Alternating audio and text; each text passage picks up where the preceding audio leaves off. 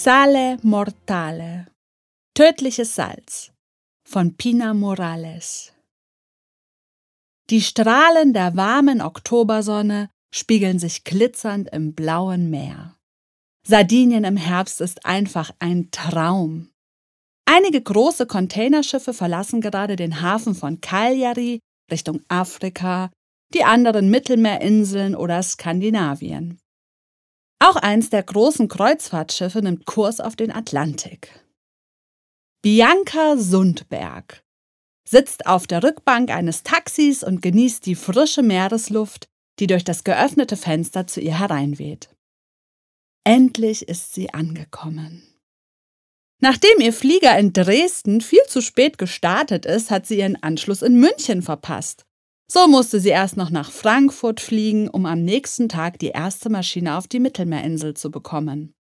Was für ein Abenteuer! Aber nun freut sie sich auf einige entspannte Wochen auf Sardinien, in denen sie ihren kreativen siebten Sinn wiederfinden wollte. Der war ihr irgendwie abhanden gekommen.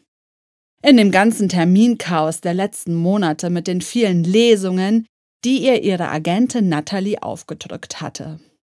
Sie ist der wahnwitzigen Meinung, dass nur so Bianca der Durchbruch als Bestseller-Autorin gelingen würde. Aber wollte sie überhaupt eine Bestseller-Autorin werden? Sie war schon als Kind begeistert gewesen vom Schreiben, hatte unendlich viel Fantasie und brachte ihre wilden Ideen zu Papier. Aber dabei wollte sie immer nur andere in ihre Welten entführen, in denen ständig neue Abenteuer warteten. Auf dem Plan standen weder Buchlesungen noch Marketingkampagnen und auch keine Signierstunden. Und dann war ihr auf einmal alles zu viel geworden. Und sie hat einfach ihre Sachen gepackt, den nächsten Flieger gebucht und ist ohne irgendjemandem Bescheid zu sagen nach Sardinien geflogen. Und irgendwie fühlt es sich sehr befreiend an. Das Smartphone hatte sie ausgeschaltet und auch nicht vor, das in den nächsten Tagen zu ändern. Dann konnte sie sich immer noch mit den zahllosen Anrufen und Sprachnachrichten von Natalie befassen, die wahrscheinlich schon total durchdrehte, weil sie nicht wusste, wo Bianca war.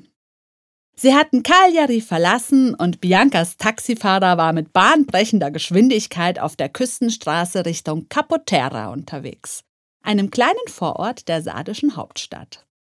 Während er ziemlich ungeduldig ein Auto nach dem anderen überholt, regelmäßig und äußerst intensiv seine Hupe betätigt, sieht Bianca die riesigen Salzberge, die sich hinter der Lagune am Horizont auftürmen. Conti Vecchi zählt zu den größten und ältesten Salinen Europas. Auf der Lagune davor entdeckt Bianca Flamingos, die hier in freier Wildbahn leben. Sie erinnert sich, was ihr Fabio erzählt hat. Ihr sardischer Freund ist Biologe und sie hatte ihn einmal einfach aus Interesse gefragt, woher denn Flamingos diese wunderschöne Gefiederfarbe haben. Das kommt durch ihre Nahrung, die hauptsächlich aus Salinenkrebsen besteht. Und die wiederum erhalten ihre Farbe durch eine Alge, von der sie sich ernähren. Der Dunaliella salina. Deswegen schimmert das Wasser der Lagune, an der sie gerade entlangfahren, auch immer in einem intensiven Purpur. Ho, das sah vor rund 100 Jahren allerdings noch ganz anders aus. Da war die ganze Lagune von Santa Gila Malaria verseucht. Das wollte der Ingenieur Luigi Contivecchi ändern und griff dafür auf eine alte Idee zurück. Den Salzanbau. Deshalb heißt die Lagune heute auch Contivecchi, benannt nach dem Mann, der sie zu einem ertragreichen Stück Land machte. Und Fabio? Naja, der war mit seiner Freundin mal wieder auf Achse und gerade in Lateinamerika unterwegs. Hm, hoffentlich würden sie sich bald mal wieder sehen. Bianca schaut auf der anderen Seite Richtung Meer. Hier liegt der bekannte Strand La Maddalena, der sich die ganze Bucht mit seinem weichen, feinen Sand entlang zieht. Ach, sie musste unbedingt mal wieder im Meer baden. Das hatte sie seit Ewigkeiten nicht mehr gemacht. Sie fahren von der Hauptstraße ab und durch ein Wohngebiet. Hä? Wo soll denn hier ein Hotel sein? Da biegt das Taxi in eine kleine Straße ein, die auf eine Brücke zuführt, und dahinter erscheint ein wunderschöner Garten mit Palmen und bunten Blumen. Sie waren angekommen. In dem kleinen, wunderschönen Hotel, in das sie sich schon verliebt hatte, als sie es im Internet sah. Das langgezogene Gebäude im typisch italienischen Stil war in einem warmen Terrakottaton gestrichen. Sie nimmt ihren Koffer und geht den Gartenweg Richtung Rezeption entlang, umgeben von intensivem Blumenduft und Schmetterlingen. Hinter dem Tresen lächelt sie eine junge Italienerin an. Benvenuti in Sardegna, trällert sie in melodischem Italienisch. Bianca bekommt ein wunderschönes Zimmer mit Blick auf den Garten und den Pool. Sie hatte unbändige Lust, sofort hineinzuspringen und ein paar Bahnen zu schwimmen. Also holt sie schnell ihren Badeanzug aus dem Koffer und stürzt sich in das kühle Nass. Ah, einfach herrlich erfrischend. Die Sonne war auch jetzt noch angenehm warm. Ja, so könnte es funktionieren. So findet sie wieder zu ihrer alten Motivation und bestimmt sprudeln die Ideen dann nur so aus ihr heraus. Nach ein paar schönen Schwimmrunden und einer warmen Dusche sitzt Bianca auf ihrem gigantisch großen, gemütlichen Bett und studiert den Reiseführer, den sie sich noch schnell am Flughafen von dem Abflug gekauft hatte. Morgen wollte sie unbedingt in die Altstadt und sich einfach mal so richtig wie eine ganz normale Touristin fühlen. Ohne Zeitdruck, ohne Verpflichtungen und einfach nur genießen. Genau so würde sie das machen. Der nächste Tag begrüßt Bianca mit noch mehr italienischer Sonne und einem azurblauen Himmel. Beim Frühstück überlegt sie, was sie heute alles unternehmen möchte. Ihr Blick fällt auf die Lagune und die riesigen Salzberge am Horizont. Sie hatte gelesen, dass man mit den kleinen Bimmelbahnen durch die alten Salinen fahren kann und beschloss sich, das weiße Gold einmal aus der Nähe anzuschauen. An der Rezeption sitzt wieder die hübsche Italienerin und ruft ihr mit Vergnügen in bahnbrechend schnellem Italienisch ein Taxi in die Altstadt. Irgendwie liegt es den Fahrern hier im Blut, grundsätzlich zu schnell zu fahren. In kürzester Zeit steht Bianca auf der Piazza Mattiotti und schaut auf die Marina von Cagliari. Na dann, stürzen wir uns einmal ins Getümmel, denkt sich Bianca und biegt von der vielbefahrenen Via Roma in eine der kleinen Gassen ab. Sie schlendert an wunderschönen kleinen Kunsthandwerkerläden und natürlich zahllosen Souvenirshops vorbei. In einem kleinen Laden liegen traumhaft schöne handbemalte Fächer. Ein leuchtend petrolfarbener mit kleinen Blumen fällt Bianca ins Auge und sie kann nicht widerstehen und kauft ihn sich.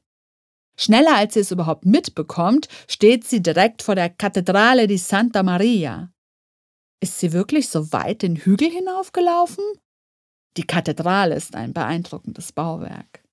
Das Gotteshaus wurde ursprünglich im 13. Jahrhundert errichtet, jedoch immer wieder umgebaut und erweitert, weshalb man heute zahlreiche verschiedene Stilformen erkennen kann. Unterhalb der Kathedrale findet Bianca ein nettes kleines Café.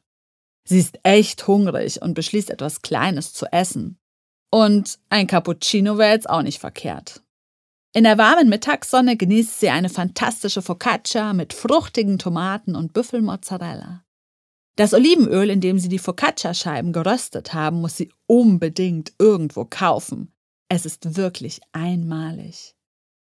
Plötzlich hört sie ein leises Klingeln, das immer lauter wird. Da kommt auf einmal eine Bimmelbahn auf die Piazza gefahren. Lauter Touristen sitzen in den kleinen Waggons, und sie sieht, ja, die kommen direkt von den Salinen. Das wollte Bianca sich auch einmal genauer anschauen. Schnell legt sie etwas Geld für die Focaccia und den Cappuccino auf den Tisch und läuft zum Fahrer, um sich ein Ticket zu holen. Diese Touren scheinen anscheinend sehr beliebt zu sein, denn in Windeseile füllt sich die kleine Bahn wieder mit neuen Gästen und der Fahrer setzt sich hinters Steuer. Halt, warten Sie, tönt es auf einmal hinter Bianca. Ein dicker Mann mit hochrotem Kopf rennt auf die Bahn zu. Hinter ihm eine kugelrunde Frau mit einem kleinen Hund auf dem Arm. Sie sprechen kurz mit dem Fahrer, stecken ihm etwas Geld zu und quetschen sich in den letzten freien Wagen am Ende der Bahn. Dann kann die Fahrt ja beginnen. Sie fahren in flottem Tempo die Gassen Richtung Marina hinunter. Unglaublich, wie schnell diese kleine Bahn fahren kann. Am Hafen vorbei geht es wieder Richtung Capotera. Aber kurz bevor sie auf die Küstenstraße fahren, biegt die Bahn nach rechts Richtung Lagune ab. Überall stehen Flamingos im flachen Wasser und suchen nach Leckereien. Weiter hinten erheben sich die Salinen und die gigantischen Salzberge türmen sich daneben auf und leuchten im Licht der Nachmittagssonne. Bianca hört ein nervöses Bellen aus dem letzten Wagen. Der kleine Hund ist von Natur anscheinend überhaupt nicht begeistert. Sein Frauchen versucht ihn zu beruhigen, aber er bellt weiter und mittlerweile auch relativ laut. Sie fahren auf das weitläufige Gelände und sind den strahlend weißen Bergen schon ganz nah. Bianca kann das Salz in der Luft regelrecht riechen. Plötzlich hört sie hinter sich einen spitzen Schrei. Der kleine Hund ist aus dem Wagen gesprungen und rennt, die Leine hinter sich herziehend, in Richtung der Salzberge. Der Fahrer springt aus dem Wagen und rennt dem Hund hinterher, während er laut und immer wieder brüllt: Torna, subito! Komm sofort zurück! Aber nach ein paar Metern geht ihm die Luft aus. Die kugelrunde Frau hört nicht auf zu schreien und ihr Mann versucht sie zu beruhigen. Alle waren also mehr als beschäftigt. Bianca war schon immer eine begeisterte Langstreckenläuferin, also springt sie aus dem Wagen und rennt los. Der kleine Hund war gerade hinter einem der großen Salzberge verschwunden, aber sie hört ihn immer noch kläffen. Ist denn dieser verdammte Köter hin, denkt sich Bianca. Da sieht sie den Hund an einem der Salzberge wie ein verrückter graben. Und anscheinend hat er etwas gefunden, denn er zerrt daran herum. Bianca kommt näher und will den Hund an der Leine packen. Da springt der plötzlich zur Seite und gibt voller Stolz die Sicht auf das Loch frei, das er gerade noch gebuddelt hat. Bianca denkt kurz, ihr Herz müsste stehen bleiben und wünscht sich, dass sie einfach im Wagen sitzen geblieben wäre. Dann müsste sie das jetzt nicht anschauen. Aus dem Salzberg mit kleinen Salzkristallen und Dreck verklebt, schaut eine menschliche Hand heraus. Kommissario Luca Rinaldi hatte heute eigentlich seinen freien Tag. Aber dann rief ihn sein Vorgesetzter an. Supervisore Esposito sprach in seinem üblich gestressten Ton und zitierte Luca zu den Salinen. Da wurde wohl eine Leiche in einem der Salzberge gefunden. Der perfekte Zeitvertreib also für einen freien Tag. Schon schlängelt sich Luca mit seiner Vespa durch den sardischen Mittagsverkehr. Er hatte nicht einmal mehr Zeit für einen Espresso und war dementsprechend schlecht gelaunt. Gestern war er mit seiner Ex-Freundin Abendessen gewesen. Lucia versuchte ihn zurückzuerobern, seit er sich vor zwei Monaten von ihr getrennt hatte. Sie war der Meinung, sie müsste unbedingt auf einer Party mit Lukas Kollegen Mario rumknutschen. Dass er sich daraufhin jedoch von ihr getrennt hat, entsprach ganz und gar nicht ihren Vorstellungen. Er war eigentlich gar nicht böse wegen der Knutscherei. Eigentlich hatte er nur einen Grund gesucht, sie auf den Mond zu schießen. Irgendwie passten sie einfach nicht zusammen. Er wusste nur noch nicht, wie er das Lucia verständlich machen konnte. Am Horizont tauchen die Salinen und die weißen Salzberge vor seinen Augen auf. Schon von weitem sieht er die Bimmelbahn mit der Gruppe aufgeregter Touristen, die die Leiche wohl entdeckt hatten. Hoffentlich haben sie nichts angefasst. Ein paar Männer stehen um eine am Boden liegende, ziemlich korpulente Frau, die anscheinend ohnmächtig geworden ist, und fächeln ihr Luft zu. Die waren also erst einmal beschäftigt. Etwas abseits steht eine junge Frau. Gott sah die gut aus. Lukas Herzschlag beschleunigt sich. Dem hellen Teint nach zu urteilen war sie Deutsche oder vielleicht auch Skandinavierin. Sie steht lässig an die Bahn gelehnt und schaut kritisch auf das eigenartige Schauspiel am Boden. Ob sie auch so eine tolle Stimme hat, wie sie aussieht? Ja, mit ihr würde er seine Befragung beginnen. Buongiorno, mein Name ist Luca Rinaldi und ich bin der ermittelnde Kommissar in diesem Fall. Ich würde Ihnen gern ein paar Fragen stellen, Signora Sundberg. Mein Name ist Bianca Sundberg. Verdammt, sie hat definitiv eine tolle Stimme, denkt Luca. Samtig weich und gleichzeitig stark und deutlich. Ziemlich sexy, um es mit einem Wort zu beschreiben. Senora Sundberg, können Sie mir sagen, wer die Leiche gefunden hat? Ich. Ich habe die Leiche entdeckt. Als ich die kleine blöde Töle da drüben versucht habe, davon abzuhalten, die Leiche anzuknabbern. Und plötzlich war da diese Hand im Salzberg. Können Sie mir zeigen, wo genau? Das würde die Arbeit der Kollegen von der Spurensicherung erleichtern. Ich könnte das Areal schon einmal absperren und so den Tatort vor Verschmutzung und Spurenvernichtung schützen.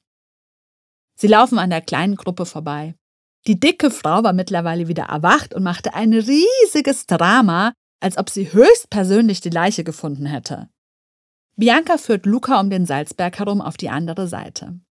Die Hand schaut immer noch mit einer bedrohlichen Geste aus dem Salz hervor, indem sie den rechten Zeigefinger emporstreckt. Luca kommt diese eigenartige Szenerie irgendwie bekannt vor. Er wusste nur gerade nicht mehr woher. Gut, dass er Emma ein paar Einweghandschuhe dabei hatte, so würden keine Partikel von ihm an dem Opfer haften bleiben.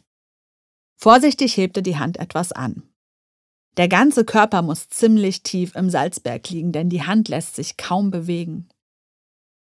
Bevor sie das Opfer nicht ausgegraben haben, wird es schwer werden, eine Aussage über eine mögliche Todesursache zu treffen. Er musste also auf die Spurensicherung warten. Vielleicht konnte er sich noch etwas mit der blonden Schönheit unterhalten und mehr über sie erfahren. Signora, wo kommen Sie eigentlich her? Deutschland. Dresden. Das liegt ziemlich im Osten der Bundesrepublik. Aber Sie kommen nicht ursprünglich aus Deutschland, oder?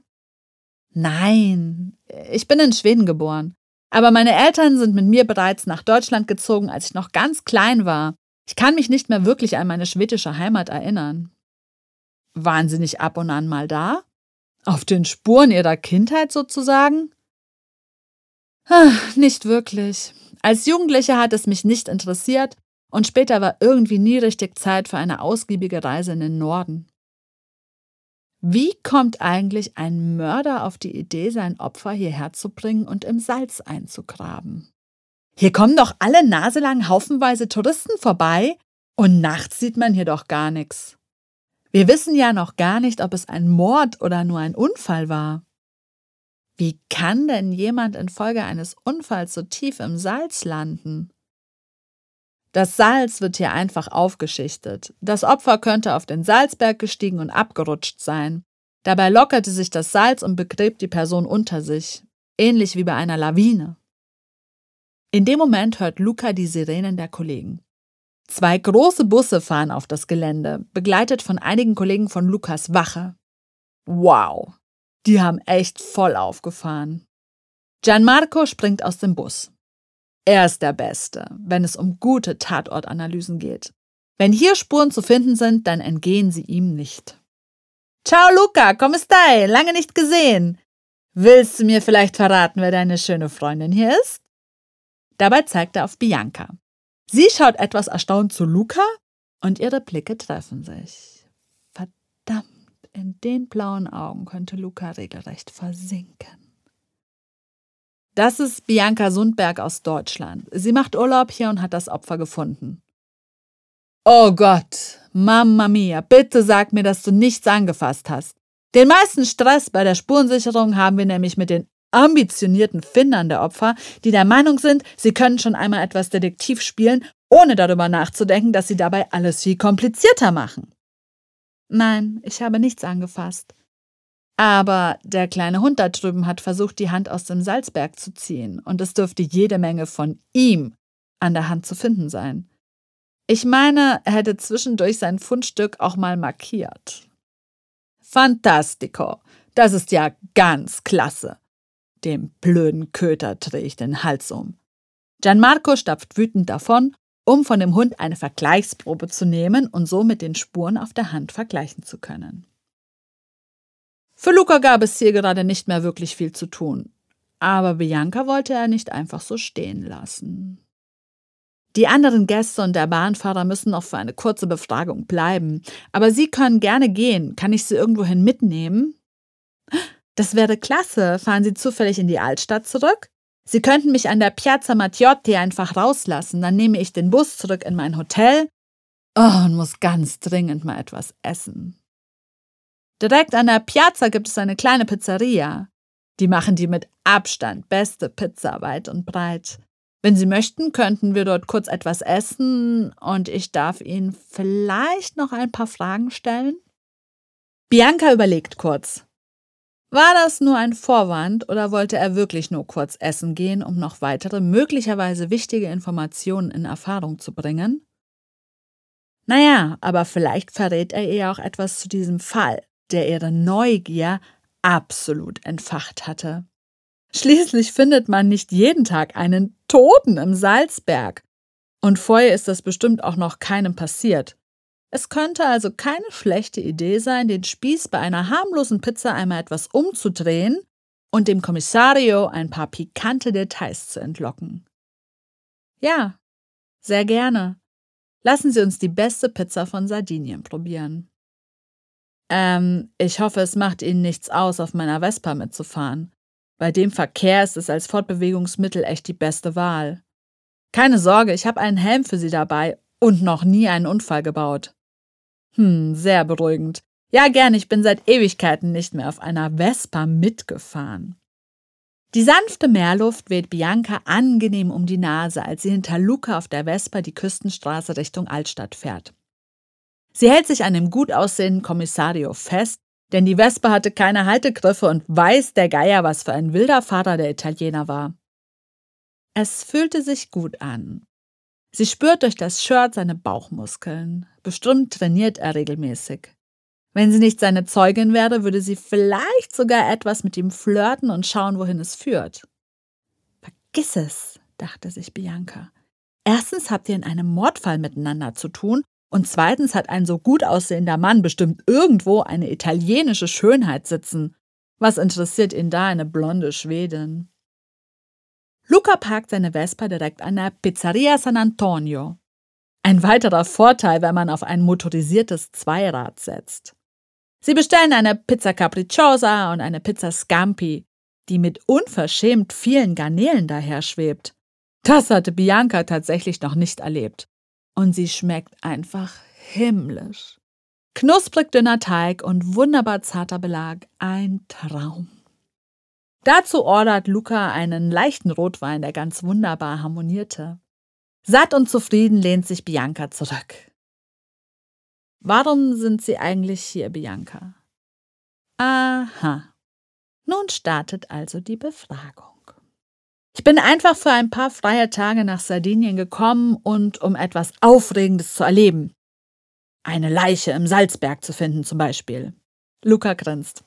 Ja, das ist wirklich ein interessanter Zufall, dass Sie hier Urlaub machen und gleich so eine Entdeckung dazu. Wie lange hatten Sie eigentlich vor zu bleiben?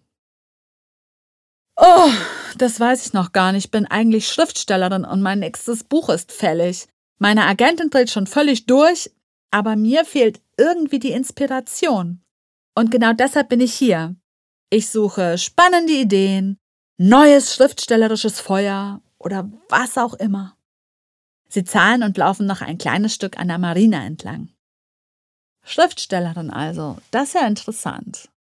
Deshalb haben Sie vorhin in den Salinen so kritische Fragen gestellt. Ich dachte mir gleich, dass Sie nicht einfach eine normale Touristin sind.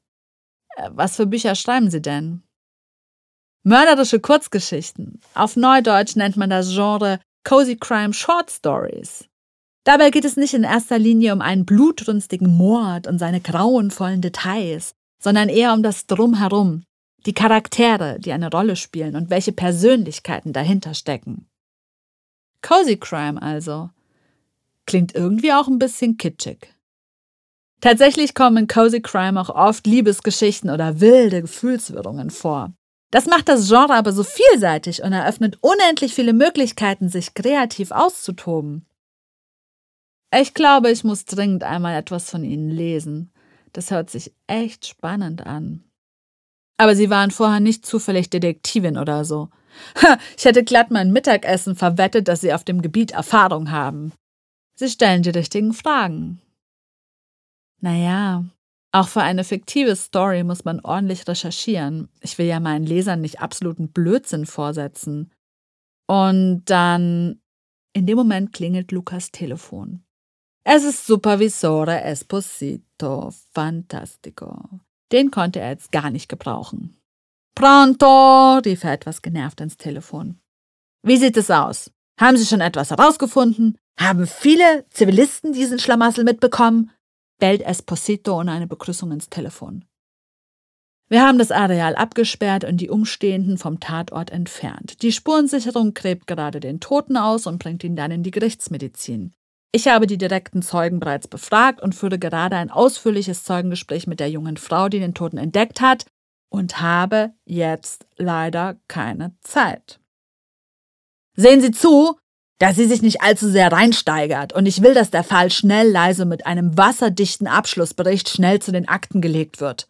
Prüfen Sie umgehend, wie wahrscheinlich es einfach ein Unfall war. Irgendein Spinner wollte vielleicht mutig sein und auf einen der Salzberge steigen, dabei kam das Salzgestein ins Rutschen und hat ihn unter sich begraben. Ein wirklich tragischer Fall, aber halt eben ein Unfall. Das klingt doch gut, sehen Sie zu, dass das läuft. Sie, Supervisore, ich tue, was ich kann. Luca legt auf. Am liebsten hätte er Esposito mal so richtig die Meinung gesagt. Aber es brachte eh nichts. Esposito war der Schwiegersohn des Questore und damit sozusagen unkündbar. Von daher hielt Luca lieber einfach den Mund und konnte so, wenigstens meistens, in Ruhe seinen Job machen. Entschuldigen Sie bitte, wo waren wir stehen geblieben? Ich hatte über Cozy Crime erzählt. Ich leihe Ihnen gerne einmal eins meiner Bücher, da erkennt man am besten, wie sich diese Art von den blutrünstigen Gruselkrimis unterscheidet. Ja, unbedingt. Ich konnte die blutrünstigen Geschichten sowieso nie leiden.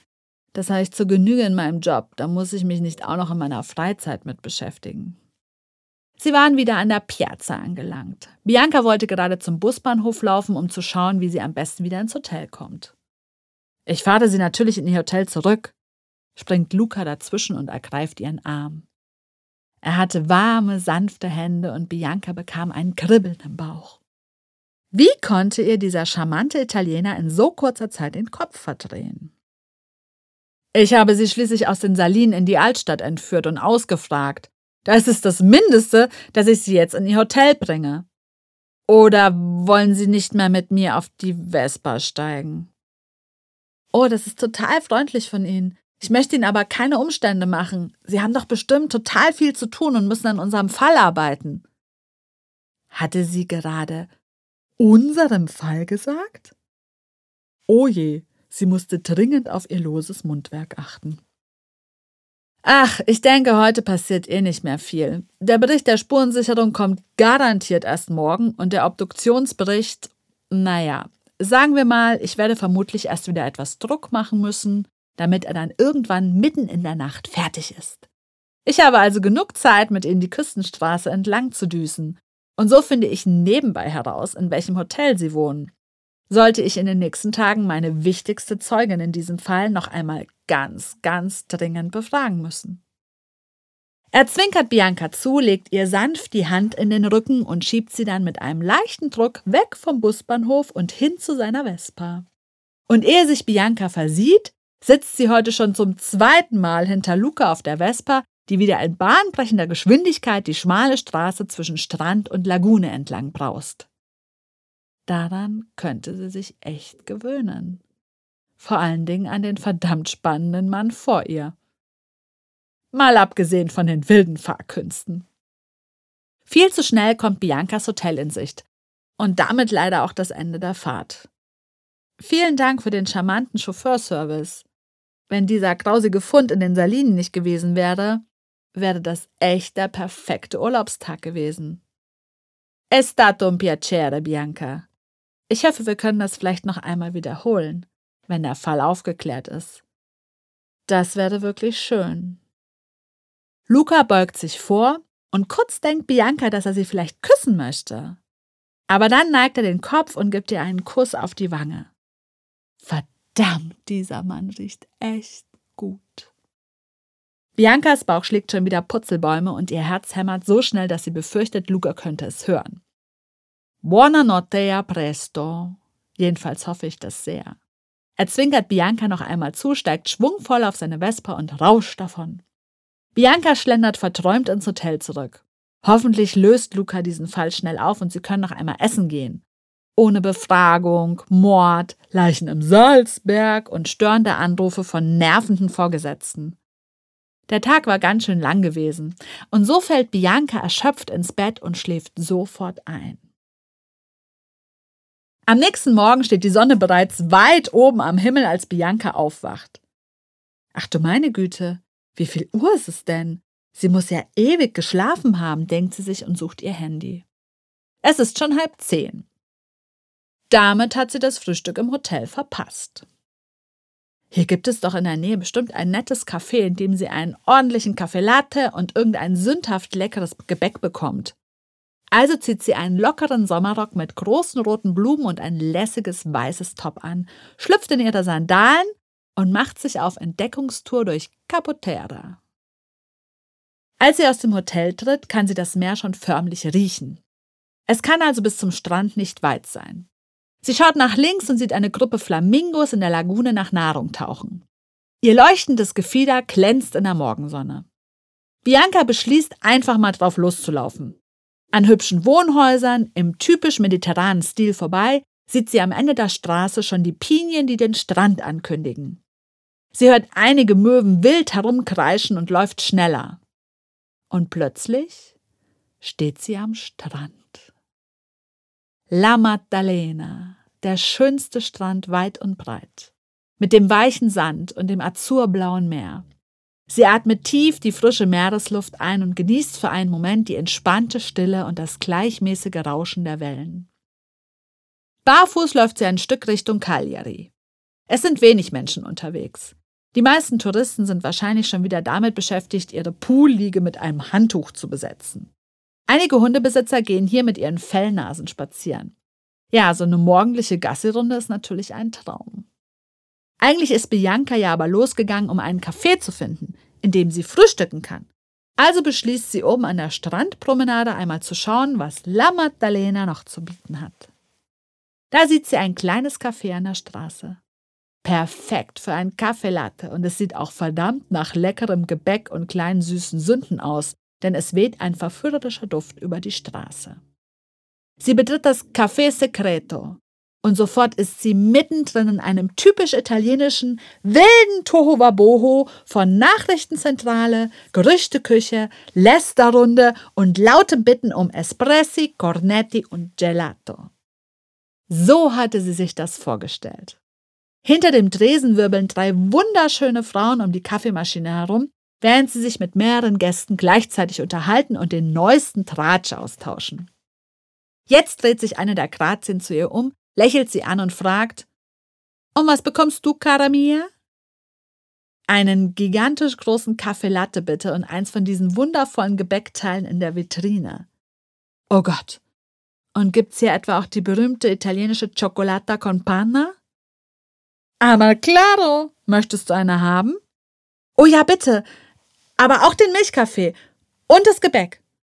Claro, subito. Setz dich gerne einfach schon einmal hin. Ich bringe es dir gleich. Wie ist dein Name? Ich heiße Bianca, warum? Keine Ahnung, irgendwie kommst du mir so bekannt vor. Mein Name ist Julia. Warst du schon mal hier? Nein, nicht, dass ich wüsste. Ich bin auch erst seit ein paar Tagen auf Sardinien. Schön, dich kennenzulernen. Plötzlich starrt die junge Frau Bianca an, als wäre sie ein Geist oder ein Vampir. Maria! Mama mia, Maria, komm sofort her! Das ist sie! Das ist die Deutsche, die den Toten im Salzberg gefunden hat. Das ist die aus der Zeitung. Eine schwarzhaarige Frau dreht sich um. Sie mustert Bianca von oben bis unten, zieht die Augenbrauen hoch und schaut sich dann nach Julia um. Die hat währenddessen die Tageszeitung aus dem Ständer gefischt und wedelt wild mit der Titelseite vor Biancas Nase herum. Einen kurzen Moment denkt Bianca, dass sie gleich ohnmächtig wird. Auf der Titelseite der Zeitung ist ein riesiges Foto abgebildet auf dem man die Salinen, die Bimmelbahn, die aufgeregten Leute und sie sieht, als sie sich gerade zur Hand im Salzberg hinunterbeugt. Das ist einfach unglaublich. Das bist du. Du hast die Leiche gefunden. Wie gruselig ist das denn? Ist es dir eiskalt den Rücken runtergelaufen? Chica! In erster Linie ist sie ein Gast und sie hat einen Kaffee Latte, eine Chocolata und ein Cornetto bestellt. Bring es ihr doch bitte erst einmal, dann sehen wir weiter. Maria winkt ungeduldig in Richtung Kaffeemaschine. Julia läuft los und kommt kurze Zeit später mit den duftenden Heißgetränken und einem Kornetto an ihren Tisch und stellt es ab. Die Chocolata ist göttlich. So eine hatte sie echt noch nie getrunken. Julia setzt sich ihr gegenüber und schaut sie erwartungsvoll an. Parla, jetzt sag schon, du bist es, oder? Du bist die deutsche Touristin, die gestern bei den Salinen einen Toten im Salzberg gefunden hat. Alle Zeitungen schreiben davon. Seit wir heute früh geöffnet haben, gibt es kein anderes Thema mehr als die Salzleiche. Also sag schon, bist du es, die ihn gefunden hat? Bianca seufzt. Ja, ich habe den Toten gefunden. Ich wollte eigentlich nur eine Sightseeing-Tour zu den alten Salinen machen. Und dann war da dieser Hund, der seinen Besitzern einfach davongelaufen ist, und ich wollte ihn nur einfangen. Dass er sich an einer menschlichen Hand festbeißt, habe ich leider erst bemerkt, als es schon zu spät war. Affascinante. Das ist ja gruselig. Faszinierend gruselig. Und dann? Bestimmt war es ein Milliardär, der sterben musste, damit seine geldgierige Frau die Lebensversicherung abkassieren und es sich mit ihrem Lover auf einer Luxusinsel gut gehen lassen kann. Eine rothaarige Frau trat an den Tisch und lächelte verschwörerisch. Quatsch, Isabella! Bestimmt war er Geheimagent und hat hochsensible Dokumente geklaut. Da hat man ihn aus dem Weg geräumt. Julia fixiert Isabella mit ihrem Blick und wartet. Oder aber er war einfach ein Idiot, der auf den Salzberg geklettert ist, weil er seinen Kumpels beweisen wollte, wie cool er ist, ist dabei abgerutscht und unters Salz gekommen. Woher wissen wir eigentlich, dass der Tote ein Mann ist? fragt Julia in die Runde. Lass sie in Ruhe, Julia. Sie hat gestern bestimmt einen ganz schönen Schock erlitten und du quetschst sie hier so neugierig aus. Da warten jede Menge Gäste, die gerne einen Kaffee und etwas zu essen haben möchten. Anda hermosa, aber schnell. Maria kommt mit hochgezogener Augenbraue an den Tisch und zeigt Julia die kleine Menschenmenge, die sich bereits an der Theke gebildet hatte. Julia zieht enttäuscht von dannen und kümmert sich um die wartenden Gäste. Entschuldige bitte, Julia liebt Sensationen und wenn es eine Leiche im Salzberg ist, dreht sie völlig durch. So etwas erleben wir hier einfach nicht alle Tage und sie ist super neugierig. Bianca will gerade antworten, da stürmt Luca ins Café und sieht sich suchend um. Als er Bianca erblickt, rennt er fast an ihren Tisch und setzt sich auf den freien Stuhl neben Maria. Ciao, entschuldigt bitte, wenn ich euch störe, aber Sie müssen unbedingt mit ins Kommissariat kommen, Bianca. Es ist wirklich, wirklich dringend. Bianca schaut Luca kritisch an. Was wohl passiert ist? Gab es neue Erkenntnisse? Und woher wusste er eigentlich, dass er sie hier im Café finden würde? Doch bevor sie widersprechen kann, packt er sie am Arm und schaut ihr intensiv in die Augen. Verdammt! Er hat so wahnsinnig schöne dunkelbraune Augen. Bianca könnte stundenlang darin versinken. Bianca? Kommen Sie jetzt mit? Erst jetzt bemerkt sie, dass Luca auf eine Antwort von ihr wartet. Ähm, ja, natürlich komme ich mit. Sie verlassen das Café Secreto und Bianca fühlt sich wie in einem Déjà-vu, als sie schon wieder auf Lukas Vespa sitzt. Während sie die Küste entlang düsen, erzählt Luca Bianca, dass der Tote tatsächlich männlich und mittleren Alters war. Er hatte auch schon herausgefunden, dass er Privatdetektiv war und seit mh, hm, circa zwei Wochen auf Sardinien weilte. Er wohnte in einem kleinen Hotel in Cagliari. In seinem Zimmer fand man nur ein paar Klamotten und seinen Laptop. Die IT-Experten haben bereits das Passwort geknackt. Anscheinend nahm er nur Privataufträge an und arbeitete grundsätzlich alleine. Er kam aus Spanien und war für einen Auftrag hier auf Sardinien. Auf dem Computer fand man keine persönlichen Informationen, nur Dokumente zu seinen Fällen und zahlreiche Observierungsberichte, die er erst hier vor einigen Tagen angefertigt hat. Und die Beschreibung passte perfekt auf genau eine Person, meinte er abschließend. Und diese Person war sie. Fast wäre Bianca rückwärts von der Vespa gefallen. Nur mit Mühe hielt sie sich weiter an Luca fest. Warum sollte sie jemand beschatten? Sie war doch erst vor drei Tagen hier angekommen. Keiner wusste, dass sie hier ist, und der Privatdetektiv war anscheinend schon seit zwei Wochen hier. Woher konnte er wissen, dass sie genau hierher kommt? Wenn sie sich doch selbst ganz spontan für Sardinien entschieden hatte? Oder hatte Natalie herausgefunden, wo sie ist und in den Schnüffler auf den Hals gehetzt, um zu kontrollieren, ob sie auch ja an ihrem neuen Buch arbeitete? Diese blöde Kuh. Wenn sie das gewagt hat, würde Bianca sie fristlos entlassen. Sie war so vertieft in ihre wirren Gedanken, warum gerade sie jemand beschatten sollte, dass sie gar nicht mitbekommt, wie sie mal wieder durch die Altstadt von Cagliari fahren. Sie erreichen das Kommissariat und Luca nimmt Biancas Aussage auf. Als sie fertig sind, stürmt Bianca aus dem Kommissariat. Sie muss dringend etwas Luft schnappen und das Ganze erst einmal verdauen. Sie schlendert ziellos durch die kleinen Gasse, ohne wirklich ein Ziel zu haben. Das ist doch alles verrückt. Sie war doch nur eine Schriftstellerin, die auf Sardinien wieder etwas kreatives Feuer entfachen wollte. Und vielleicht mit dem gut aussehenden Kommissario flirten, lecker essen und sich etwas entspannen will. Wie war sie denn in diese ganze Sache überhaupt hineingestolpert? Da klingelt plötzlich Biancas Handy. Es ist Luca. Er will einen alten Freund besuchen, der in Nora, einem kleinen Ort an der Küste hinter Capoterra, ein ganz fantastisches Fischrestaurant führt und fragt Bianca, ob sie vielleicht Lust hat mitzukommen. Etwas Ablenkung wird ihr vielleicht gut tun und deshalb sagt sie Luca zu. Sie verabreden sich an der Piazza und als Bianca dort ankommt, wartet Luca bereits auf sie. Sie fahren durch Capoterra weiter die Küste entlang, durch Villadori, San Giorgio und Pula. Nora ist ein idyllischer Ort direkt am Meer und gilt als die älteste Stadt Sardiniens. Auf den Hügeln um Nora erheben sich die Überreste einer phönizischen Akropolis aus dem 16. Jahrhundert. Von dort aus hat man einen atemberaubenden Blick auf die Lagune und Luca fährt in eine kleine Gasse, die direkt zur Promenade führt.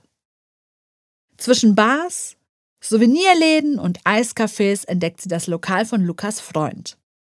Eine wunderschöne Terrasse, die über die Felsen der Bucht hinausragt und auf der man beim Essen so das Gefühl hatte, direkt über dem Wasser zu schweben. Der Inhaber des Lokals begrüßt Luca überschwänglich. Bianca dachte kurz daran, dass dieser Mann möglicherweise Lukas Vater sein könnte. Bianca, das ist Tonio, der beste sardische Koch, den du je kennenlernen wirst und ein wunderbarer Gastgeber. Hier fühlen sich alle so wohl, dass sein Restaurant schon im Voraus viele Wochen ausgebucht ist. Aber wir bekommen heute noch einen Tisch. Luca duzte Bianca, als wenn es nie anders gewesen wäre. Und Bianca gefiel das. Sehr sogar. Sie setzen sich an einen gemütlichen Tisch und Tonio stellt ihnen sofort selbstgebackenes Ciabatta mit Olivenöl und eine Karaffe Rotwein auf den Tisch. Das Brot ist himmlisch, Fluffig, saftig mit einem Hauch Meersalz und Rosmarin. Sie bestellen Fisch in Salzkruste, eine sardische Spezialität, und genießen die entspannte Atmosphäre. Warum eigentlich gerade Sardinien? fragt Luca und schenkt Bianca ein Glas Rotwein ein.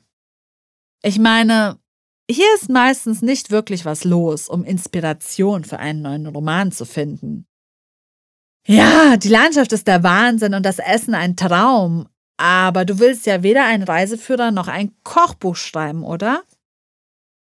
Ach, das war irgendwie so ein Gefühl. Ich wollte so schnell wie möglich weg aus Deutschland und von Dresden aus fliegt nicht allzu viel.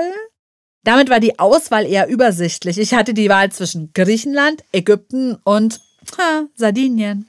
Und so habe ich mich für die Insel entschieden.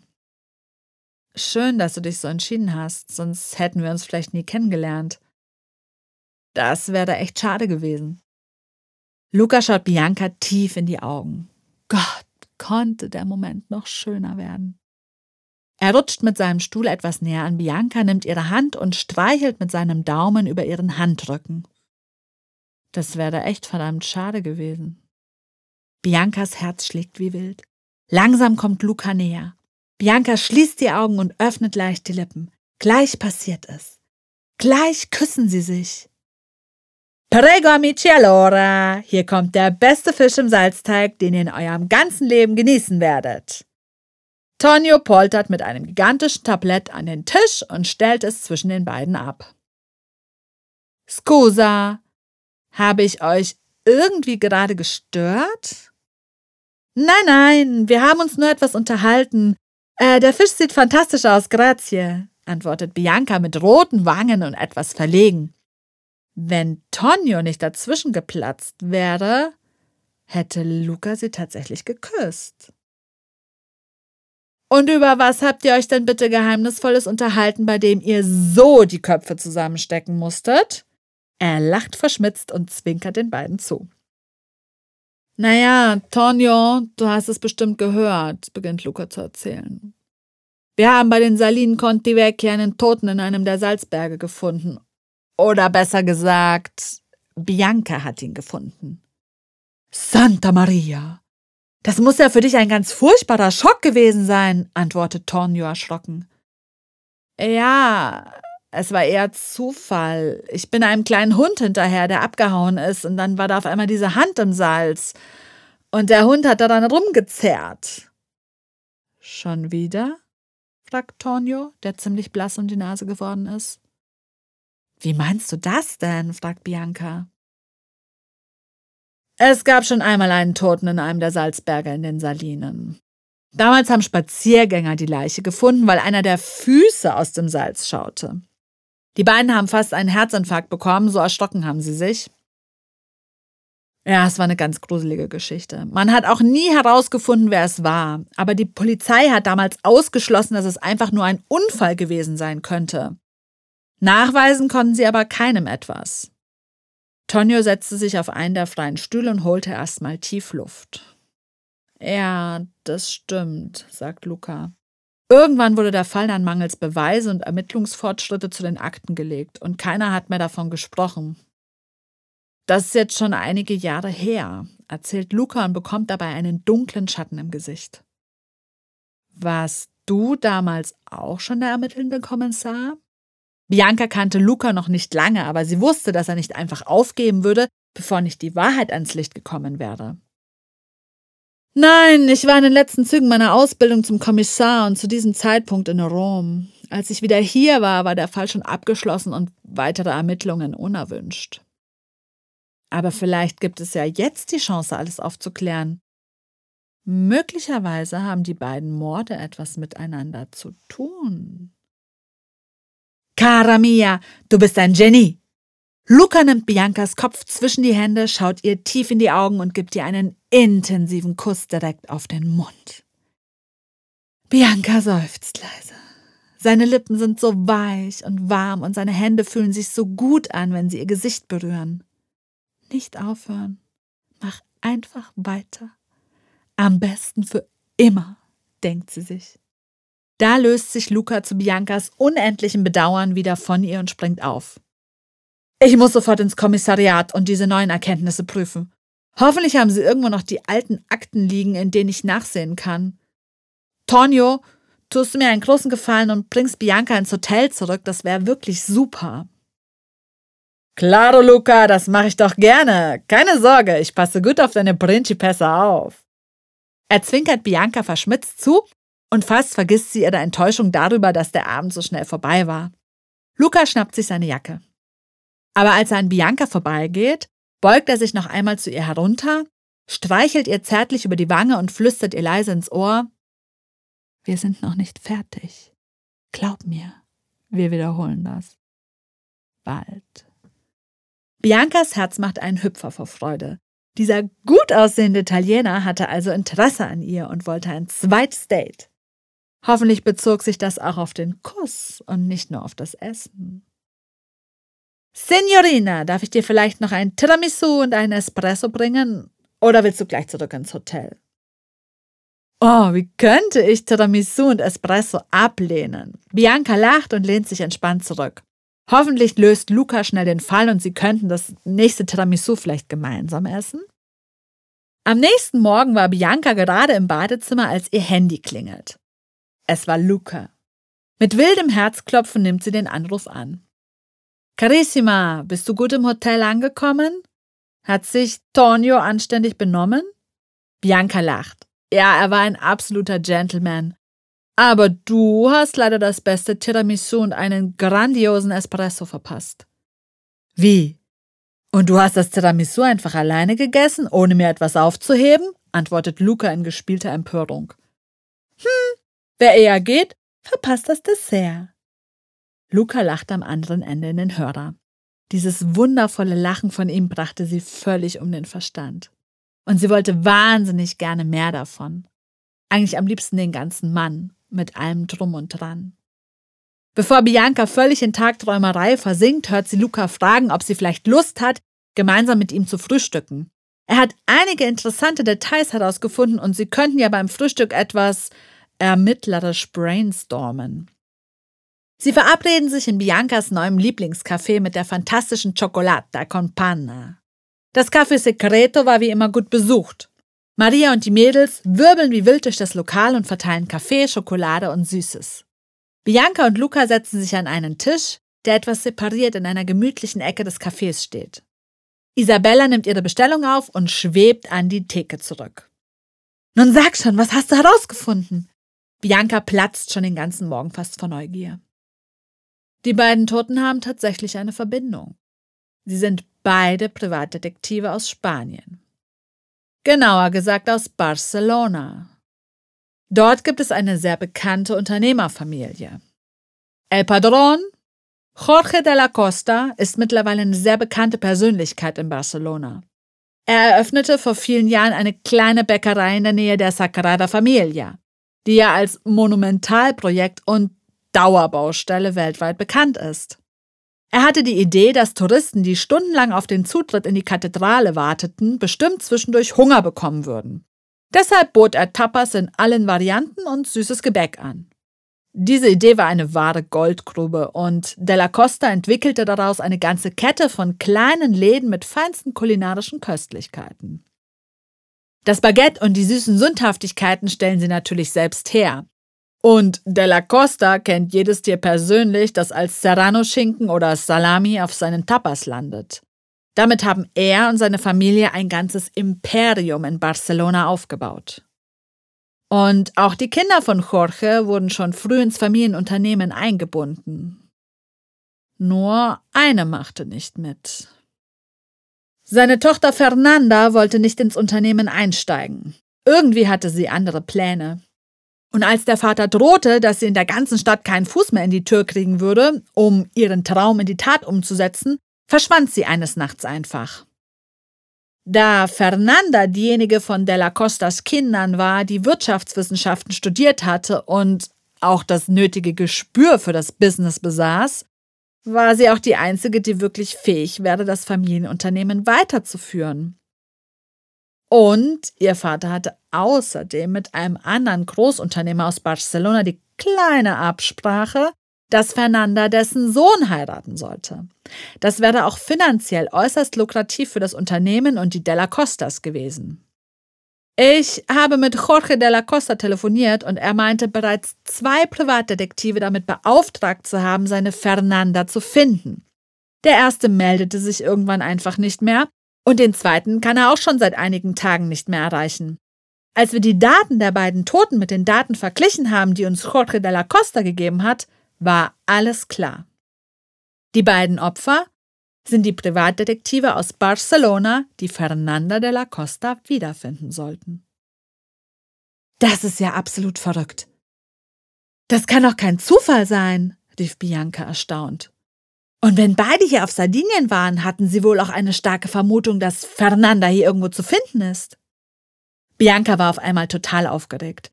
Die Geschichte schien direkt aus einem Roman entsprungen zu sein. Und sie spürte, wie ihr schriftstellerischer siebter Sinn erwachte.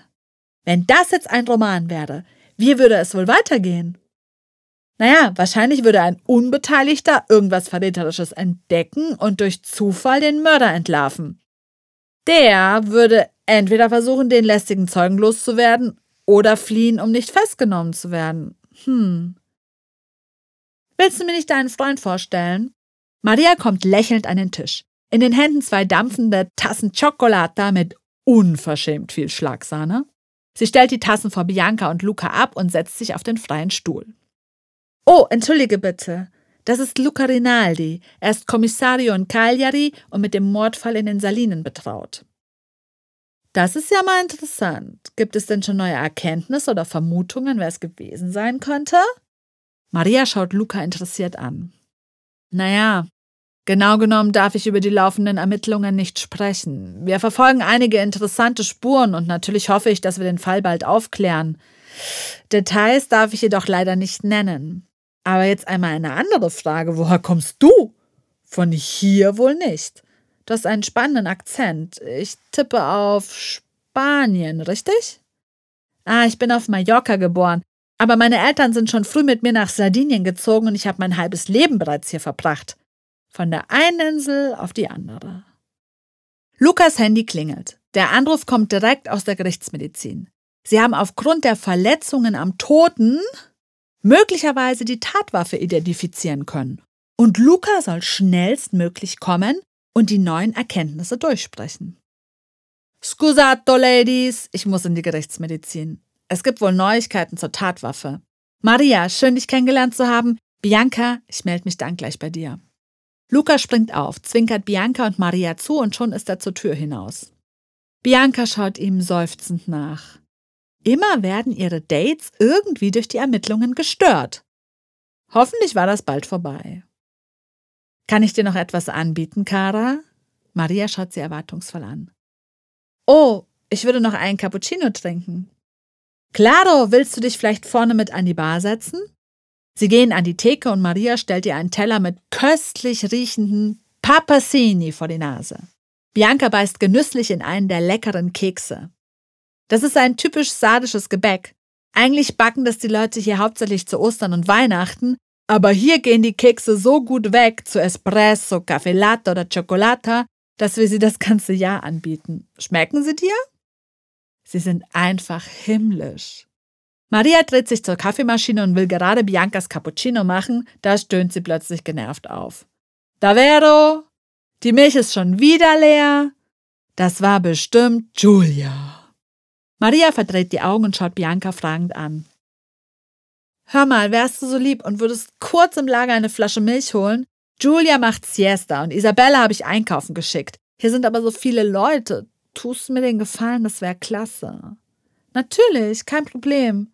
Fantastisch. Die Milch steht gleich im ersten Regal, wenn du reinkommst. Du bist echt ein Engel. Bianca tritt hinter den Dresen und geht durch Marias Büro ins Lager. Irgendetwas war auf einmal komisch an Maria. Normalerweise war sie immer total entspannt, auch wenn das Café fast vor Gästen aus allen Nähten platzte. Aber jetzt war sie irgendwie etwas durch den Wind. Seit Luca sie gefragt hatte, woher sie kommt und wie sie auf Sardinien gelandet ist, total eigenartig. Es ist ziemlich schummrig im Lager des Cafés. Ist denn hier der Lichtschalter? Bianca sucht zwischen den Regalen. Nirgends kann sie Milch entdecken. Jede Menge Backzutaten und regalweise Kaffeebohnen. Aber keine Milch. Die muss hier doch irgendwo sein. Sie läuft weiter ins Lager hinein. Luca steht in der Gerichtsmedizin vor dem Obduktionstisch. Es schauen nur zwei Füße unter dem weißen Tuch hervor. Den gruseligen Part hat er bereits hinter sich. Cristiano, der leitende Pathologe, hat Luca gerade in allen Einzelheiten die Wunde am Hinterkopf gezeigt, die wohl zum Tod geführt hat. Wie du sehen kannst, muss wohl ein ziemlich heftiger Schlag das Opfer getötet haben. Aufgrund der Form der Wunde schließe ich auf einen stumpfen Gegenstand. Sie ist eher länglich und ziemlich breit. Ich habe daraufhin einmal die Datenbank befragt, welche Gegenstände denn solche Verletzungen hervorrufen können und tada! Es war tatsächlich ein stumpfer, abgerundeter Gegenstand, wahrscheinlich aus Metall. Und ich habe kleine, dunkle Krümel in der Wunde gefunden, und als ich sie analysierte, kam heraus, dass es Kaffeepulver ist. Etwas grober gemahlen und daher wahrscheinlich aus so einer Profimaschine, wie sie in den Espresso-Bars verwendet werden. Und welcher Gegenstand kommt bei diesen Maschinen ständig mit dem gemahlenen Kaffee in Berührung? Der Siebträger. Luca wird blass. Jetzt wird ihm einiges klar. Ihm kam der Akzent von Maria gleich etwas außergewöhnlich vor. Das ist nicht das typische Mallorquinisch, eher vom Festland. Und jetzt wurde ihm auch klar, aus welcher Stadt. Maria sprach das Katalan aus Barcelona. Und sie hieß auch nicht Maria, sondern Fernanda, Fernanda de la Costa, die vermisste Tochter von Jorge de la Costa, die keine Lust auf das Familienunternehmen hatte und deshalb abgehauen ist, hierher nach Sardinien kam, sich Maria nannte und das Café Secreto eröffnete. Und Bianca ist gerade alleine bei ihr. Das Lager war riesig. Von außen würde man nie vermuten, dass hier so ein gigantischer Raum hinter dem Café existiert. Bianca lief nun schon gefühlt eine Ewigkeit die Regalreihen entlang. Wo sie auch hinschaut, waren überall Vorräte bis unter die Decke gestapelt, die man in einem Café halt so brauchte. Aber die Milch hatte sie immer noch nicht gefunden. Hinter dem letzten Regal steht ein Schreibtisch. Und dahinter erkennt Bianca ganz vage eine große Pinnwand, an die zahlreiche Zettel und allerhand Papierkram gepinnt waren. Aber sie konnte nicht erkennen, was auf den Zetteln stand. Irgendwo musste jedoch der verdammte Lichtschalter sein. Sie tastet sich an der Wand entlang und spürt plötzlich den Kippschalter für das Deckenlicht. Das Lager erstrahlt in grellem Neonröhrenlicht und jetzt sieht Bianca auch, was alles an die Pinnwand geheftet wurde. Es waren zahlreiche Artikel aus Zeitungen und dem Internet. Und sie alle handelten von den beiden Morden in den Salinen. Darüber war mit Hand in großen blutroten Buchstaben geschrieben Non hanno idea. Die haben keine Ahnung. Bianca läuft es eiskalt den Rücken hinunter. Es war Maria. Sie hatte den Mann in den Salinen getötet und hier die Berichterstattung verfolgt. Und sie war nicht nur für den ersten Mord verantwortlich, sondern wahrscheinlich auch für den Toten, über den sie selbst vor einigen Tagen in den Salinen gestolpert ist. Na? Gefunden, wonach du gesucht hast? Bianca bekommt fast einen Herzinfarkt. Sie dreht sich langsam um. Hinter ihr steht Maria mit einem der großen Küchenmesser in der Hand. Ihre Augen sind nicht mehr freundlich und warm, sondern kalt und emotionslos. Weißt du, Bianca, tatsächlich wäre es besser gewesen, du hättest einfach nur eine Milch geholt und wärst schnell wieder hier verschwunden. Aber du musst ja unbedingt hier hintergehen und alles finden. Maria, lass uns doch reden. Ich weiß gar nicht, was du meinst. Ich habe doch nur einen Schreibtisch mit ein paar Zeitungsartikeln an der Wand gefunden. Tu doch nicht so. Du hast ja wohl erkannt, dass alle Artikel von den beiden Morden handeln. Und dein Italienisch ist auch gut genug, um die Worte darüber zu verstehen. Jetzt kann ich dich leider nicht mehr einfach so gehen lassen. Du bist zu gefährlich geworden. Ich kann nicht riskieren, dass meine Tarnung auffliegt und meine Eltern mich möglicherweise finden. Gott, Maria, mach jetzt keinen Fehler. Ich schwöre, ich werde niemandem etwas sagen. Ich, ich verschwinde sofort von Sardinien. Du hörst nie wieder was von mir. Bitte, bitte. Für wie dumm hältst du mich eigentlich? Ich weiß, dass der Kommissario und du euch näher stehen, als ihr vielleicht nach außen zeigt. Du würdest als erstes zu ihm hinrennen und ihm deine ganzen Vermutungen erzählen. Und damit wäre hier alles kaputt und das ganze Café innerhalb kürzester Zeit voller Polizei. Ich kann dich nicht gehen lassen. Nirgendwohin. Luca rast auf seiner Vespa die Küstenstraße entlang. Hoffentlich kommt er nicht zu spät. Wenn Bianca etwas passiert, das wäre ein Albtraum.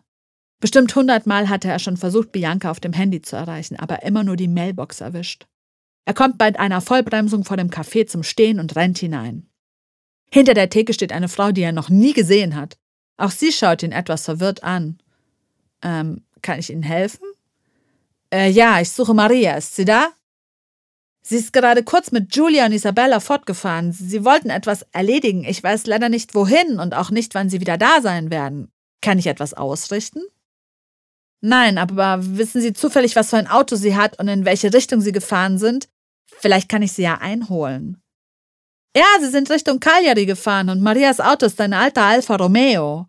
Sie hatten es ziemlich eilig und sie müssen irgendetwas aus dem Lager mitgenommen haben, denn Maria ist kurz in den Hof gefahren. Ist die blonde Frau von vorhin noch hier? Luca hoffte so sehr, dass Bianca irgendwo hier mit einem Cappuccino saß. Äh, nein, eine blonde Frau habe ich hier leider nicht gesehen. Danke, Signora. Luca rennt aus dem Café. Er springt auf seine Vespa und schießt davon, wieder Richtung Cagliari. Gleichzeitig versucht er wieder Bianca auf ihrem Handy zu erreichen, aber es geht wieder nur die Mailbox ran. Hoffentlich holt er das Auto rechtzeitig ein, bevor es irgendwo abbiegt. Kurz vor dem Abzweig zur Altstadt kommt Luca an zwei Autos vorbei, die am Straßenrand stehen und deren Fahrer sich lautstark stritten. Was ist hier los? fragte den einen Fahrer. Ey, dieser Idiot da hier hat einfach eine Vollbremsung hingelegt und ich bin ihm deshalb voll hinten drauf gefahren. Das war aber gar nicht meine Schuld. Was bremst er denn auch hier mitten auf der Straße? Sie schauen beide den zweiten Fahrer an. Ey Mann, meine Schuld war das auch nicht. Mir kam so ein blöder Alfa Romeo entgegen und hat mir einfach voll die Vorfahrt genommen. Ich musste bremsen, sonst wäre ich der Tussi, die am Steuer saß, voll in die Seite gerauscht. Der Fahrer zuckt mit den Schultern. Ähm, können Sie mir sagen, wohin das Auto gefahren ist? Ey, ja, Logo, die sind wie von der Hummel gestochen Richtung Salinen weitergerauscht. Da darf man doch gar nicht einfach so mit dem Auto hinfahren. Das geht doch nur mit diesen blöden Bimmelbahnen. Grazie, Luca schmeißt die Vespa an und prescht mit Karacho in Richtung der Salzberge. Es dämmert langsam. Die Sonne verschwindet schon hinter den Bergen. An einem der Salzberge steht der Alfa Romeo. Die drei Frauen aus dem Café stehen daneben. Maria zielt mit einer Waffe auf Bianca, die am Fuße des Berges steht. Los, kletter darauf. Maria, das kann nicht dein Ernst sein. Wenn ich da hinaufklettere, kommt das Salz garantiert ins Rutschen und verschüttet mich. Noch können wir das alles vergessen. Ihr könnt einfach zurück ins Café fahren. Ich komme auch allein zurück in die Stadt und ich gehe direkt zum Flughafen. Ich verspreche es. Sei still. Du hast die Wahl. Klettern oder Schusswunde. Such dir was aus. Bianca war ganz schlecht. Das kann doch alles nicht wahr sein. War ihre Story jetzt hier zu Ende? Sie hatte doch noch so viel vor mit Luca essen gehen und ihn besser kennenlernen, im Meer baden, am Strand entlanglaufen und einfach mal genießen. Und jetzt steht sie hier und sollte unter Tonnen von Salz begraben werden? Kletter jetzt endlich los, oder ich nehme dir die Entscheidung ab, wie du sterben willst. Maria hatte ein böses Funkeln in den Augen und fuchtelt wild mit der Pistole herum. Bianca dreht sich um und will gerade den ersten Fuß auf das Salz setzen. Ey, sofort Waffe runter! Luca steht hinter Maria und zielt mit seiner Pistole auf sie. Maria dreht sich erschrocken um. Sie will gerade mit der Waffe auf Luca zielen, als Julia sich mit einem lauten Schrei auf Maria stürzt und ihr die Pistole aus der Hand schlägt. Maria fällt zu Boden. Luca springt nach vorne, sichert die Pistole, die Maria auf den Boden gefallen ist, und ergreift sie am Arm. Hiermit nehme ich dich wegen dringenden Verdachts des zweifachen Mordes fest. Du hast das Recht zu schweigen. Ich empfehle dir, einen Anwalt zu kontaktieren. Solltest du keinen haben, stellt dir das Gericht einen Pflichtverteidiger. Luca legt Maria Handschellen an. Bianca sinkt am Fuß des Salzberges zusammen. Von weitem kann man schon die Sirenen von Lukas Kollegen hören. Supervisore Esposito hat es sich nicht nehmen lassen ist persönlich erschienen. Natürlich nur, um bei der Presse, die bestimmt auch gleich da sein wird, entsprechend im Rampenlicht zu stehen. Luca übergibt Maria seinen Kollegen und rennt zu Bianca. Alles gut bei dir? Bist du verletzt? Luca schaut besorgt zu ihr hinunter. Bianca schaut ihn lächelnd an. Alles gut. Jetzt ist alles gut. Es ist ein sonniger Tag in Cagliari. Die Möwen kreischen, der Verkehr rollt wie immer italienisch flott und die Touristen strömen in die Altstadt und die Souvenirläden.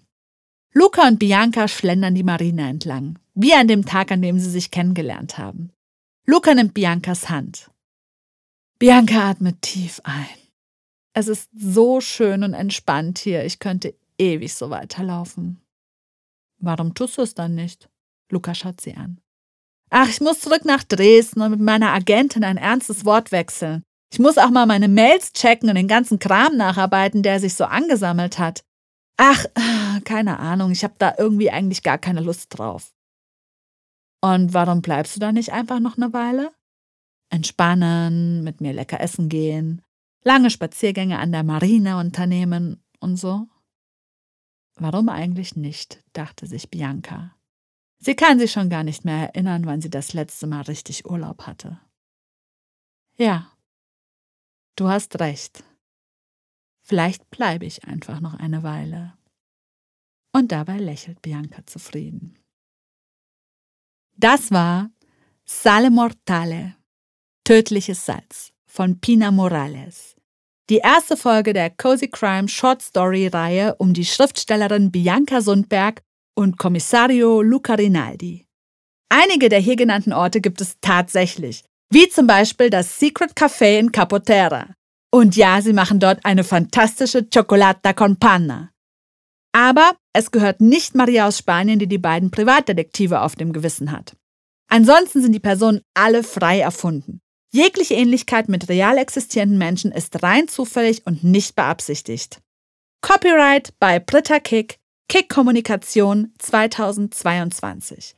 Mehr unter Kick on Air auf iTunes und Spotify sowie unter www.pina-morales.de.